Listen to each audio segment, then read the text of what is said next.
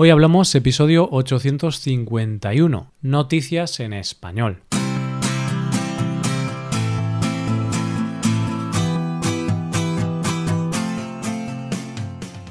Bienvenido a Hoy Hablamos, el podcast para aprender español cada día. Ya lo sabes, publicamos nuestro podcast de lunes a viernes.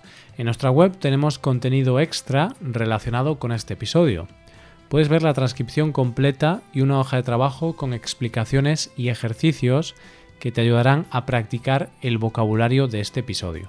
Este contenido solo está disponible para suscriptores premium. Hazte suscriptor premium en hoyhablamos.com. Hola, oyente, ¿qué tal estás? ¿Cómo llevas la semana? Hay una expresión que dice que después de la tormenta siempre llega la calma. Y la verdad es que después de tanta tormenta alrededor del mundo, parece que empezamos a ver una luz al final del túnel y la ansiada calma relativa después de la tormenta. Pero mientras llega ese momento, vamos a ver las noticias de hoy. En primer lugar, hablaremos de un hombre con una gran fuerza de voluntad. Seguiremos con la historia de un artista en confinamiento y terminaremos con una mujer que hizo una petición un tanto especial. Hoy hablamos de noticias en español.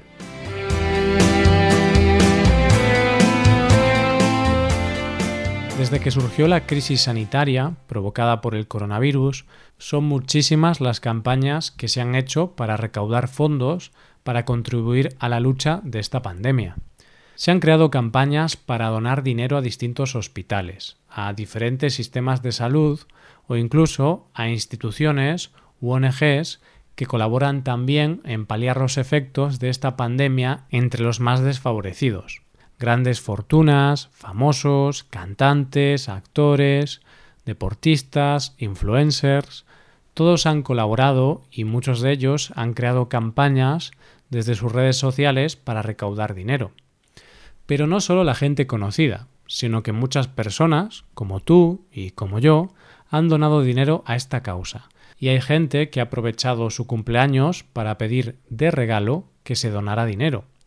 Esto es absolutamente maravilloso y demuestra una vez más que la sociedad puede tener muchos defectos, pero a la hora de la verdad la solidaridad es algo que siempre está ahí. Pero yo tengo que reconocerte que una de las cosas que más me ha llamado la atención estos días son las personas que se han propuesto retos personales para conseguir recaudar dinero.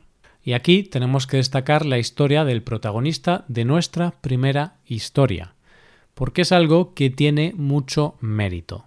Nuestro protagonista es Tom Moore, un hombre de Inglaterra que se propuso el reto de dar 100 vueltas alrededor de su jardín para recaudar dinero para la sanidad pública del Reino Unido. Seguramente, ahora mismo, estarás pensando que soy fácil de impresionar, porque dar 100 vueltas alrededor de un jardín tampoco es tan complicado. Pero lo que no te he dicho es que este hombre tiene 99 años y ha tardado una semana en completar el reto con la ayuda de un andador. Tom Moore es un veterano de guerra que luchó en la Segunda Guerra Mundial y que decidió iniciar este reto con la idea de ayudar al sistema sanitario público como agradecimiento al buen servicio y al buen trato que recibió cuando necesitó su ayuda, cuando fue operado de la cadera y fue curado de un cáncer. En un principio, la idea de Tom era recaudar poco más de mil libras con su hazaña, pero ha sido tal el éxito y la repercusión que ha tenido que él solito ha conseguido recaudar más de 29 millones de libras. De hecho, el momento en que iba a conseguir el reto fue transmitido por la BBC, que trasladó un equipo hasta la casa de Tom para que todo el mundo pudiera ser testigo de la gran hazaña de este hombre. Como te podrás imaginar, Tom se ha convertido en todo un fenómeno.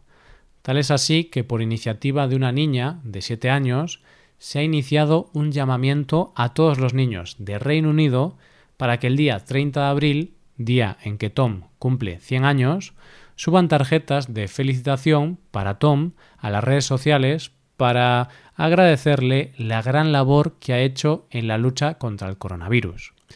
Y es que no es para menos, porque personas como Tom demuestran que toda ayuda es poca y que con esfuerzo y dedicación todo es posible en esta vida. Vamos con la segunda noticia. Muchos sectores están sufriendo grandes pérdidas en estos tiempos de crisis y la mayoría de ellos tienen que reinventarse, trabajar desde casa y otros muchos resignarse a esperar a que todo esto pase para poder iniciar otra vez su actividad. Uno de esos sectores es el cultural, porque no solo se han tenido que cerrar museos o teatros, sino que se han cancelado todo tipo de espectáculos y se han cancelado los rodajes de todas las producciones. El problema de este sector es que algunas disciplinas están intentando reinventarse un poco en estos días. Y de hecho hay muchos conciertos en redes sociales, espectáculos de circo o incluso obras de teatro. Pero cuando te paras a pensar, hay muchos de estos artistas que es imposible que trabajen en casa, como pueden ser, por ejemplo, artistas callejeros, artistas que exponen grandes obras en espacios públicos o incluso artistas que utilizan la calle como lienzo, como pueden ser los grafiteros. Para la mayoría de ellos sería imposible llevar a cabo sus creaciones sin una cierta variación de sus obras de arte.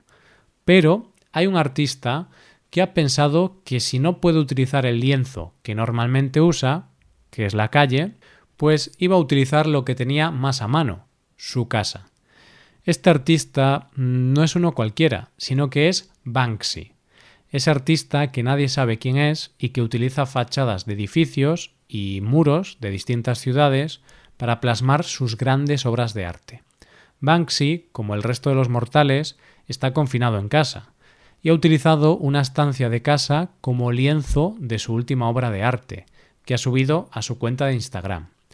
En su obra lo que ha hecho es pintar un montón de ratas en su cuarto de baño, haciendo trastadas con algunos de los objetos que puede haber en un baño. Una saltando sobre la pasta de dientes que salpica la pared, otra girando el espejo, otra dibujando en las paredes y otra ensuciando el váter. La obra fue colgada en su cuenta de Instagram con el único texto de Mi mujer odia cuando trabajo desde casa. Y es que la verdad es que la obra, vista desde fuera, es divertida. Pero no me gustaría a mí ser la persona que tuviera que convivir con él en estos momentos. Esperemos que tengan más de un cuarto de baño, ya que a mí no sé si me gustaría ir a un baño lleno de ratas en las paredes. Qué bonito, pero también duro, debe de ser vivir con un artista como Banksy en estos momentos.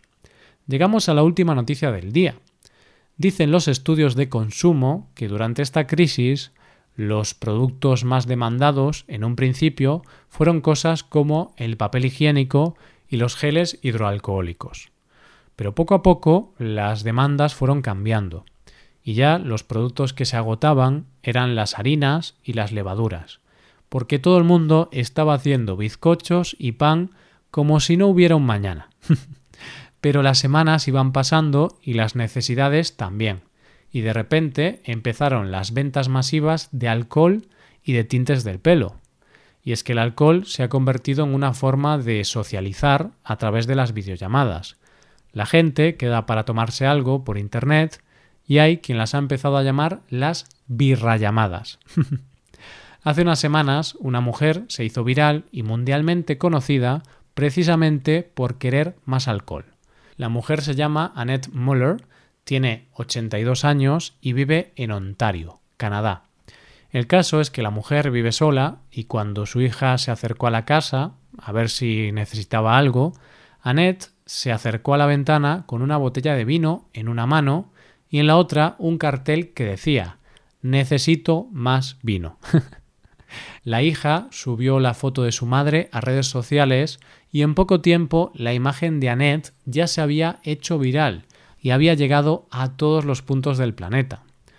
Pues la noticia está en que entre las personas que vieron esa imagen estaban Hugo Valero y Lucas Lagens, dos empresarios zaragozanos que son los dueños de una tienda online de vinos que se llama En Botella. Cuando vieron la imagen de Annette, de repente una lucecita se iluminó en sus cabezas y pensaron que, ya que Annette es mundialmente conocida en este momento, ¿por qué no utilizarla para promocionarse y convertirla en una influencer.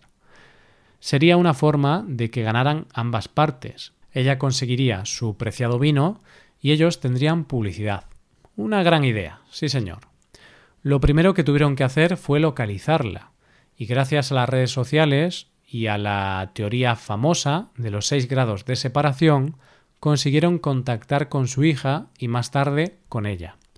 Los dos empresarios les propusieron la idea y ellas dicen estar encantadas, así que la empresa le hará llegar diferentes vinos españoles que ella probará, beberá y los promocionará en redes sociales. Vamos, lo que viene siendo una influencer.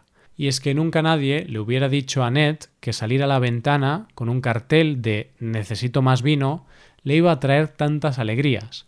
Vinos gratis y trabajo.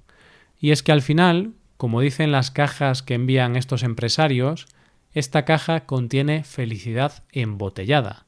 Así que esperemos que Annette, gracias a estos vinos, pase la cuarentena un poquito más feliz. Y esto es todo por hoy. ¿Qué te han parecido las noticias? Puedes dejarnos tus impresiones en nuestra web. Con esto llegamos al final del episodio. Te recuerdo que en nuestra web puedes hacerte suscriptor premium para poder acceder a la transcripción y a una hoja de trabajo con cada episodio del podcast. Todo esto lo tienes en hoyhablamos.com. Esto es todo, mañana volvemos con dos nuevos episodios. Lo dicho, nos vemos en los episodios de mañana. Pasa un buen día, hasta mañana.